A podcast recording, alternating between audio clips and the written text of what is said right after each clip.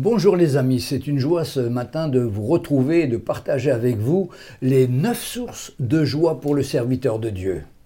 Bonjour à tous mes frères et collègues dans le Seigneur. En effet, je souhaite particulièrement m'adresser à ceux qui prêchent la parole du Seigneur Jésus. Bien sûr, en premier, à mes collègues dans le ministère comme pasteur ou à l'un des quatre autres ministères d'autorité d'Éphésiens 4.11. Nous croyons et nous sommes persuadés que chaque jour l'Esprit du Seigneur nous parle, nous encourage, nous montre le chemin dans le service de Dieu. Et cela parle à nos cœurs et nous remet en cause et nous défie. Et c'est très important de s'arrêter et de s'examiner. Quelle grâce qu'en écoutant la parole de Dieu, l'Esprit du Seigneur nous éclaire, nous encourage, mais nous remet en cause en même temps, afin que nous puissions redresser ou corriger ce qui est nécessaire.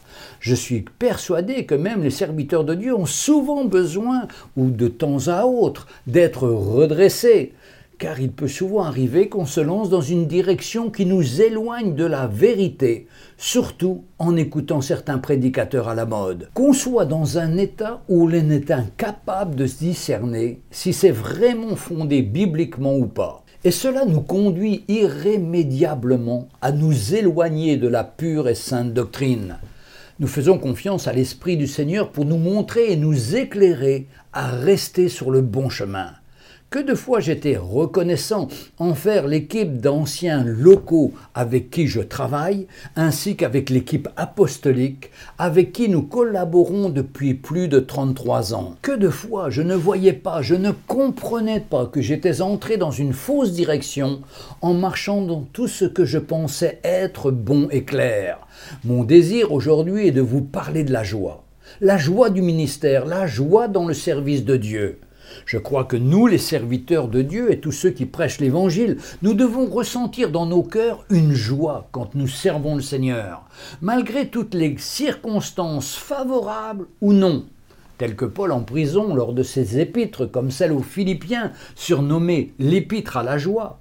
Pourtant, il est en prison, très certainement à Rome, gardé par des soldats romains. Il écrit à cette chère église de Philippe, dont il a posé le fondement avec ses compagnons d'œuvre, comme Timothée, Silas et Luc, suite à une vision reçue à Troas, dans le livre des Actes chapitre 16 versets 9 à 40, lors de son second voyage missionnaire. Pourtant, à travers ces circonstances défavorables humainement, Paul voit cette épreuve comme une bénédiction. Je me souviens pour ma part, il y a quelques années, j'étais parti avec mon scooter à un rendez-vous post-opératoire afin de rencontrer le chirurgien qui m'avait opéré et qui m'avait déclaré tranquille pour une vingtaine d'années.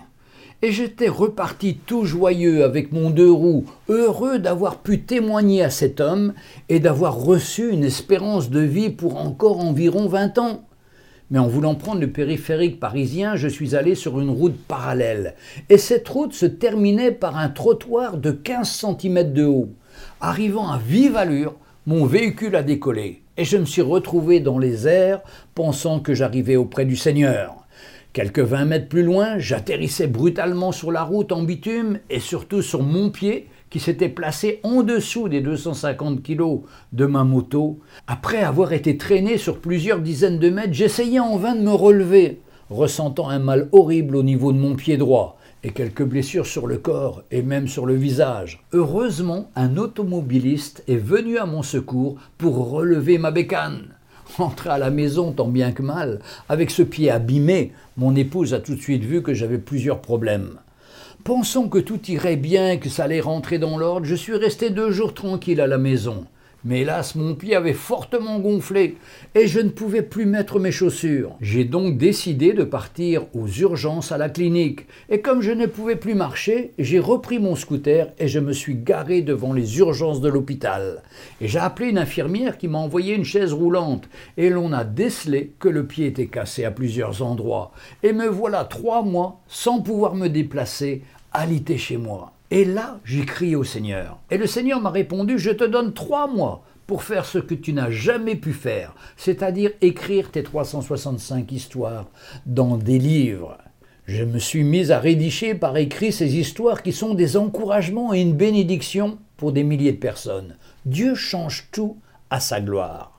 Mais malheureusement aujourd'hui, beaucoup de pasteurs sont découragés et sont pris dans un mode religion une routine. Il voit que les choses n'avancent plus, que l'Église est au ralenti et qu'il n'y a que très peu de choses qui se passent. Les serviteurs de Dieu sont alors découragés et perdent leur joie. Je connais même des serviteurs de Dieu qui me disent ⁇ Je n'ai plus aucune envie de servir le Seigneur et de prêcher l'Évangile ⁇ Qu'a-t-il pu se passer dans les cœurs de ces hommes qui ont été appelés pour le service de Dieu pour parler de telle sorte? Que se passe-t-il à l'intérieur d'eux? Quel est le sentiment qui les anime de ne plus vouloir s'occuper de l'œuvre de Dieu, de l'Église locale? Où en sont-ils? C'est pourquoi un grand nombre d'entre eux sont dépressifs. Des pasteurs abandonnent et n'arrivent pas à continuer la route, à simplement persévérer. Pourquoi? Souvent parce qu'ils ne voient plus de fruits. Les choses se passent d'une manière routinière et l'Église est au ralenti. Cela amène beaucoup de frustration, de questions, et la joie dans le service de Dieu leur est enlevée. Ce n'est pas normal. Bien sûr que le service de Dieu n'est pas toujours facile. À l'intérieur de nous, une joie doit nous animer dans ce service. La question qu'on peut se poser, qu'est-ce qui fait la joie du ministère? Eh bien, voilà neuf choses dont je vais vous donner. La première chose, la joie du salut en Christ. C'est une paix intérieure et un plaisir que l'on savoure venant directement de Dieu le Père, de son Fils et du Saint-Esprit. C'est prendre plaisir à la bénédiction qui découle de notre relation que nous entretenons avec chacune de ces trois personnes. La deuxième chose, c'est la joie de lire sa parole et que celle-ci est vivante et nous parle directement. On ne peut transmettre ce que nous avons reçu de Dieu. Autrement, on invente. Psaume 119, verset 14, ou Jérémie 15, verset 16. J'ai recueilli tes paroles et je les ai dévorées, dit le prophète. Tes paroles ont fait la joie et l'allégresse de mon cœur, car ton nom est invoqué sur moi, éternel Dieu des armées. Dès le début de ma conversion en 1971, c'est-à-dire il y a 50 ans, j'ai reçu ces versets d'Acte 17, versets 30 et 31. Et si je passe par des moments difficiles ou d'intense fatigue, ces versets me redonnent la vie. Je vous le lis. Acte 17, verset 30. Dieu, sans tenir compte des temps d'ignorance, annonce maintenant à tous les hommes, en tout lieu, qu'ils aient à se repentir, parce qu'il a fixé un jour où il jugera le monde selon la justice, par l'homme qu'il a désigné, ce dont il a donné à tous une preuve certaine en le ressuscitant des morts, le Seigneur Jésus. Vous voyez, ces versets, c'est l'appel que j'ai eu dans ma vie d'annoncer l'Évangile. Et ça me fait tellement bien Attention, ça ne vient pas automatiquement. Nous l'expérimentons, cette marche dans l'esprit, que lorsque nous entretenons une relation permanente avec Christ. Jean chapitre 15 verset 3 nous dit, après avoir été accompagnés par l'Église, ils poursuivirent leur route à travers la Phénicie et la Samarie, racontant la conversion des païens, et ils causèrent une grande joie à tous les frères. Quelle grâce de partager l'Évangile. Troisième chose qui nous apporte la joie du Seigneur, c'est l'onction de Dieu dans notre vie, c'est-à-dire le ministère du Saint-Esprit à travers nous quand on sert le Seigneur, qu'on prêche l'Évangile et qu'on annonce le message de Jésus-Christ. Cette onction doit être expérimentée par chacun des pasteurs et des serviteurs de Dieu dans leur vie personnelle. Par contre, quand il n'y a pas cette onction de Dieu, cette transmission de la vie de Christ, c'est vraiment difficile. Mais attention, Paul dit dans 2 Corinthiens 4, 7, nous portons ce trésor, cette onction de l'Esprit, dans des vases de terre, afin que cette grande puissance soit attribuée à Dieu et non pas à nous. S'il n'y a pas ce trésor du ministère de l'Esprit dans nos cœurs, cela devient décourageant assez rapidement. Il y a une condition très importante au verset 12 de ce même chapitre qui donne les fruits de cette onction dans 2 Corinthiens 4 verset 12. Ainsi, la mort agit en nous et la vie agit en vous. Il est indispensable que la mort agisse en nous, c'est-à-dire de laisser agir cette mort à nos plans, nos ambitions et nos désirs, afin que nous portions le plan et la volonté de Dieu pleinement. Et la vie agira dans le cœur de nos auditeurs. La vie du Seigneur, elle les transformera. Cela est une grande joie d'expérimenter le ministère du Saint-Esprit et de ressentir que nous transmettons la vie d'esprit dans le cœur des hommes, que l'Esprit de Dieu est à l'œuvre, en parlant et en touchant les cœurs. Cela amène une grande joie dans la vie d'un serviteur de Dieu. Encore dans 1 Corinthiens chapitre 2 versets 2 à 5, nous pouvons lire ce que Paul dit, car je n'ai pas eu la pensée de savoir parmi vous autre chose que Jésus-Christ et Jésus-Christ crucifié. Moi-même j'étais auprès de vous dans un état de faiblesse, de crainte et de grand tremblement. Et ma parole et ma prédication ne reposaient pas sur des discours persuasifs, de la sagesse humaine, mais sur une démonstration d'esprit et de puissance, afin que votre foi soit fondée non sur la sagesse des hommes, mais sur la puissance de Dieu. Alléluia. Voici l'assurance que Paul avait dans le ministère pour transmettre la vie du Seigneur. Il parle d'une démonstration d'esprit et de puissance. Il dit Ma parole et ma prédication ne reposaient pas sur les discours persuasifs de la sagesse, mais sur une démonstration d'esprit, une démonstration de la puissance du Saint-Esprit à l'œuvre dans les cœurs au travers de sa prédication. Et quelle joie cela apporte dans le cœur d'un serviteur de Dieu qui ressent la transmission de la vie de Christ, qui ressent qu'il ne travaille pas en vain, mais plutôt que le peuple de Dieu est en train d'être construit, établi en Christ. Il n'y a pas de plus grande joie dans le service de Dieu que de ressentir ce ministère du Saint-Esprit. C'est vraiment encourageant et édifiant. Cela nous remplit de la joie du Seigneur. Alléluia. Donc 2 Corinthiens 3, le verset 3 nous dit vous êtes manifestement une lettre de Christ, écrite par notre ministère, non avec de l'encre, mais avec l'Esprit du Dieu vivant, non sur des tables de pierre, mais sur des tables de chair, sur les cœurs. Voyons ici que ce n'est pas juste un partage biblique où l'on amène la connaissance de la Bible, ce n'est pas une prédication sans vie, mais il y a une manifestation, une transmission de l'Esprit. L'apôtre Paul précise, vous êtes une lettre écrite, non avec de l'encre, mais avec l'Esprit du Dieu vivant. Quelle joie Et je peux comprendre les pasteurs qui ont perdu la joie, parce que leur prédication n'est qu'une lettre, il n'y a pas de vie. C'est une prédication morte. On ne ressent pas que cela touche les cœurs et que les cœurs sont remués et que les hommes sont transformés. En plus, on comprend alors qu'on porte une parole de vie puissante, qui n'est pas tirée de notre intelligence humaine, de notre sagesse humaine, mais qui vient directement de Dieu pour établir, affermir, construire la vie de nos auditeurs. Mais par contre, c'est tellement important de servir le Seigneur de cette manière-là. Quatrième chose qui amène la joie dans le cœur du serviteur de Dieu, c'est quand il voit les chrétiens grandir et être transformés, grandir spirituellement, parvenir à une maturité, se perfectionner, sortir de l'esclavage du péché. Quelle joie cela amène dans le cœur d'un pasteur, d'un serviteur de Dieu, d'un ancien, de voir les chrétiens être affermis, établis sur un solide fondement, sur Jésus-Christ à travers sa mort et sa résurrection. Philippiens chapitre 1 versets 3 et 4 nous dit Je ne cesse dans toutes mes prières pour vous tous de prier avec joie à cause de la part que vous prenez à l'évangile depuis le premier jour jusqu'à maintenant. Dans 1 Thessaloniciens 3 Versets 8 et 9, l'apôtre Paul parle de sa joie. Nous lisons car maintenant nous vivons puisque vous demeurez fermes dans le Seigneur. Quelle action de grâce en effet nous pouvons rendre à Dieu à votre sujet, pour toute la joie que nous éprouvons à cause de vous devant notre Dieu. Alléluia.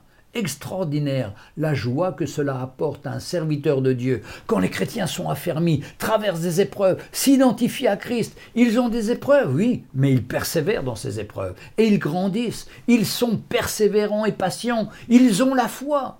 Alléluia. Quelle merveille de voir les familles et les couples être restaurés, unis pour servir le Seigneur au travers du ministère.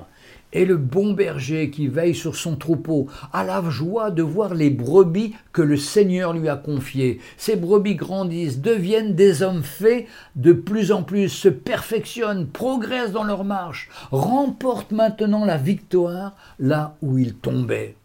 Quelle joie cela nous apporte d'écouter des témoignages des chrétiens qui ont été touchés, bouleversés, changés. Ils ont un témoignage qui glorifie Jésus. Amen.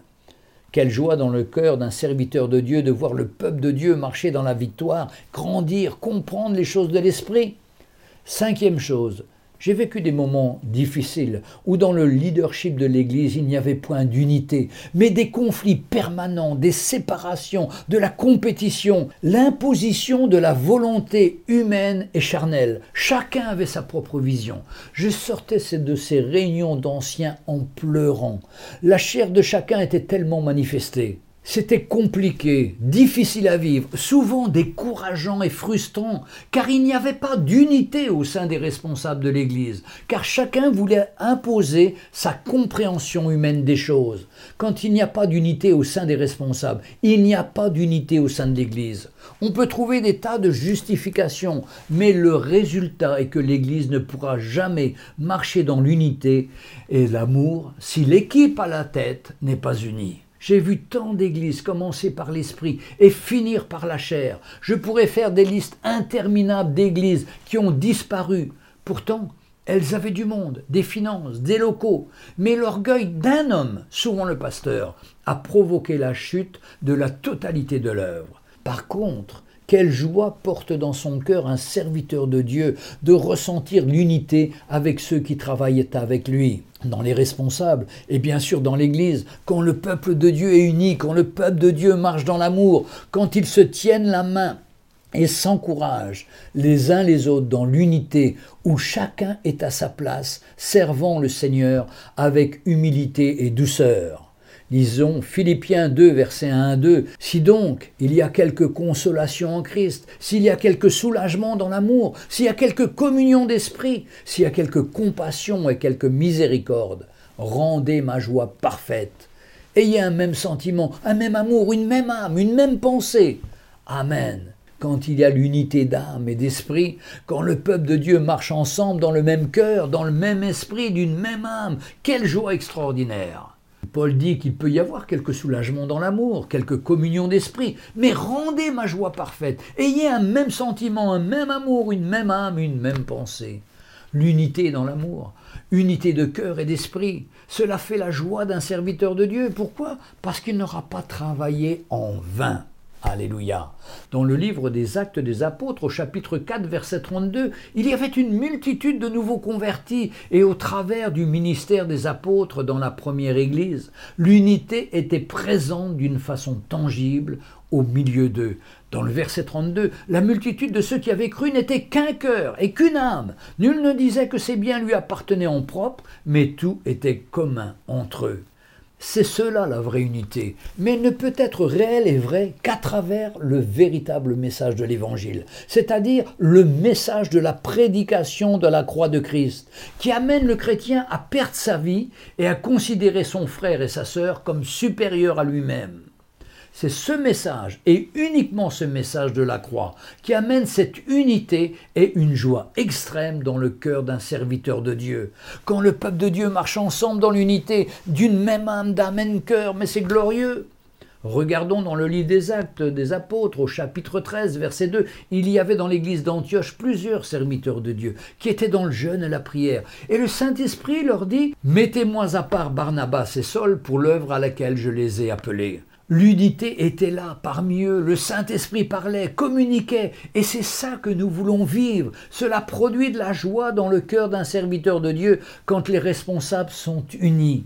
Il y a un même cœur, de la repentance, de l'humilité. Tout ça est le produit du message de la prédication de la croix. Quand les serviteurs de Dieu prennent leur croix, perdent leur vie, s'humilient, se repentent, pardonnent, ont le courage de prendre cette croix et de se renier eux-mêmes. C'est là où l'unité vient.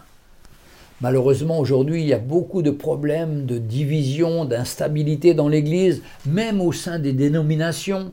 Les pasteurs sont membres d'une même dénomination, mais au milieu même de celle-ci, il y a des conflits d'intérêts, des jalousies, provoquant de l'instabilité. Mais quand on est membre de la dénomination, on est là et on ne se remet pas en cause, on continue jusqu'à ce qu'un grave conflit qui fait tout exploser. Mais c'est dans une attitude de tristesse et d'abattement, et surtout sans cette joie extraordinaire de pouvoir ressentir le cœur de tous ceux avec qui on travaille. D'où l'importance de vivre l'unité dans l'équipe des responsables. La sixième chose qui amène la joie dans le cœur des serviteurs de Dieu, c'est de voir la puissance de l'Évangile à l'œuvre dans les cœurs. Dans 1 Thessaloniciens 2, verset 13, Paul dit C'est pourquoi nous rendons continuellement grâce à Dieu, de ce qu'en recevant la parole de Dieu que nous nous avons fait entendre, vous l'avez reçue, non pas comme la parole des hommes, mais comme celle qui l'est véritablement, comme la parole de Dieu qui agit en vous qui croyez. En d'autres mots, vous avez reçu la parole de Dieu, l'Évangile, non comme la parole d'un homme, mais comme ce qu'elle est réellement, travaillant dans votre vie, exerçant une puissance surnaturelle dans la vie de ceux qui adhèrent à l'Évangile. Nous voyons ici la puissance de l'Évangile, la joie que ça amène dans le cœur d'un serviteur de Dieu de voir la puissance de l'Évangile à l'œuvre dans le cœur des chrétiens. C'est extraordinaire. Le premier chapitre 1, versets 5 à 7 nous dit Notre évangile ne nous est pas prêché en parole seulement, mais avec puissance, avec l'Esprit de Dieu, avec une pleine persuasion. Car vous n'ignorez pas que nous sommes montrés ainsi parmi vous à cause de vous. Et vous-même, vous avez été mes imitateurs et celles du Seigneur en recevant la parole au milieu de beaucoup d'afflictions, avec la joie du Saint-Esprit, en sorte que vous êtes devenu un modèle pour tous les croyants de la Macédoine et de l'Archaïe. Quelle joie de voir la puissance de l'Évangile, de voir la puissance du vrai Évangile dans le cœur des chrétiens, ce que cela amène dans leur cœur et ce que cela fait dans leur vie, comment cela œuvre profondément, comme la parole nous dit dans Hébreu 4.12, la parole de Dieu est vivante et efficace, plus tranchante qu'une épée quelconque à deux tranchants, quand nous voyons cela se passer dans le cœur des hommes, quand nous voyons l'Évangile pénétrer dans la profondeur des cœurs et amener le chrétien à se repentir, l'amener dans une conviction extraordinaire, quelle joie il y a dans nos cœurs. Gloire au Seigneur. Septième chose, une autre forme de joie que nous avons, c'est quand nous nous identifions nous-mêmes à Christ quand il y a une identification aux souffrances de Christ, à la mort de Christ, à la résurrection de Christ dans notre propre vie, la joie de participer aux souffrances de Christ. Dans Colossiens chapitre 1 verset 24, nous lisons ceci. Paul écrit, Je me réjouis maintenant dans mes souffrances pour vous, et ce qui manque aux souffrances de Christ, je l'achève en ma chair pour son corps qui est l'Église. Voilà l'apôtre Paul qui avait la joie. Il se réjouissait de participer aux souffrances de Christ. Pourquoi? Parce que ça allait faire du bien à l'Église. Et il avait la joie de donner sa vie, la joie d'offrir sa vie en sacrifice, la joie de participer aux souffrances, aux afflictions, aux persécutions, aux épreuves, parce qu'il savait que l'œuvre de Dieu s'accomplissait en lui. Et qu'au travers de tout cela, cette souffrance et cette mort, il allait transmettre la vie de Christ, cette vie de résurrection merveilleux, extraordinaire, et nous avons besoin de nous réjouir en participant aux souffrances de Christ. Huitième chose, la joie d'avoir une vision claire à accomplir. Le pasteur qui ne sait pas où il va, qui vient dans l'église, qui prêche sans avoir une vision claire, sans savoir où il va, sans savoir ce que le Seigneur lui demande d'accomplir, sera frustré, triste, mais quand le plan de Dieu est clair, je sais très bien dans mon cœur ce que Dieu me demande d'accomplir, ce qu'il me demande de parler, ce qu'il me demande d'enseigner. Et cela me donne la joie, car c'est un honneur de travailler avec le Seigneur. Lisons dans la première lettre de Paul aux Corinthiens, chapitre 3, Paul parle de la grâce qui lui a été donnée. Mais avant cela, le verset 9, Car nous sommes ouvriers avec Dieu, vous êtes le champ de Dieu, l'édifice de Dieu. Qu'est-ce que Paul est en train de dire? Nous construisons nos vies en travaillant avec Jésus. Il parle d'être co-ouvrier avec lui. Un ouvrier travaille, un ouvrier construit, et l'apôtre Paul œuvrait avec Jésus. Il était le serviteur de Dieu, le porte-parole de Dieu. Il était honoré de pouvoir travailler avec le Seigneur. Quelle joie de travailler avec le Seigneur, de pouvoir être partenaire de Jésus dans la construction de son Église. Ah, c'est la chose la plus extraordinaire qu'on peut faire dans sa vie. De savoir que nous ne travaillons pas en vain. Si nous lisons un dernier verset, l'apôtre Paul avait une vision claire pour lui-même et pour le ministère. Philippiens 3, verset 12, il termine Ce n'est pas que j'ai déjà remporté le prix ou j'ai atteint la perfection, mais je cours pour tâcher de la saisir, puisque moi aussi j'ai été saisi par Jésus-Christ. Frère, je ne pense pas l'avoir saisi, mais je fais une chose, oubliant ce qui est en arrière et me portant vers ce qui est en avant. Je cours vers le but pour remporter le prix de la vocation céleste de Dieu en Jésus-Christ. Voici la vision claire d'un serviteur de Dieu. Paul courait cette course vers la perfection. Il voulait remporter le prix de la vocation céleste en Jésus-Christ. Il avait d'une part une vision claire pour sa vie et d'autre part une vision claire aussi pour le peuple de Dieu, pour l'Église, en travaillant avec le Seigneur pour construire la vie du peuple de Dieu. Il nous dit dans 1 Corinthiens 3.9, car nous sommes des collaborateurs de Dieu, et vous êtes le champ de Dieu, vous êtes l'édifice de Dieu. C'est dans la version, la Bible en français courant. C'est ça qui doit brûler dans le cœur des serviteurs de Dieu, la joie de travailler avec le Seigneur pour construire des vies, ajouter pierre sur pierre pour la construction de cet édifice, autrement on travaillerait en vain. Et enfin, la neuvième chose que j'aurais pu mettre en premier, la joie et l'espérance qui suivent la repentance. Il nous arrive à tous de perdre la vie de l'esprit, de partir dans des chemins de traverse. Mais le Seigneur est là et veille sur ses serviteurs et sur ses enfants. Nous perdons alors notre paix et nous nous apercevons ainsi que nous sommes engagés sur une fausse route car nous avons pris notre chemin au lieu de prendre la direction du Saint-Esprit. Il suffit alors de nous arrêter et de reconnaître notre erreur devant le Seigneur, de nous humilier devant lui, car la parole de Dieu nous dit dans 1 Jean 1,9 que si nous confessons nos péchés, il est fidèle et juste pour nous les pardonner et pour nous purifier de toute iniquité. Mes frères et sœurs, je voudrais vous dire que personnellement, dès que je me repens, je retrouve la joie du Seigneur, je retrouve la foi, l'espérance, et tout devient possible. N'hésitons pas à nous arrêter et à nous repentir et le Seigneur nous fera grâce.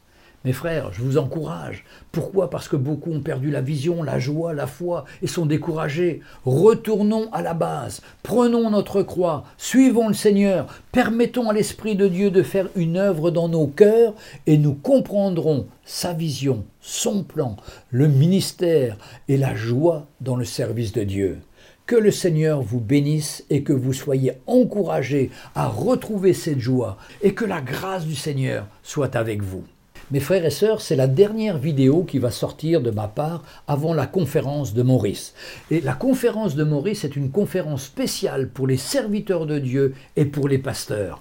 Tous ceux qui ont un ministère, parmi les cinq ministères, peuvent s'inscrire. C'est gratuit. Il suffit de lire le lien que je vous mets dans la description et aussi sur la petite vidéo que vous avez déjà vue, mais que je vais vous passer pour ceux qui n'ont pas eu l'occasion de voir.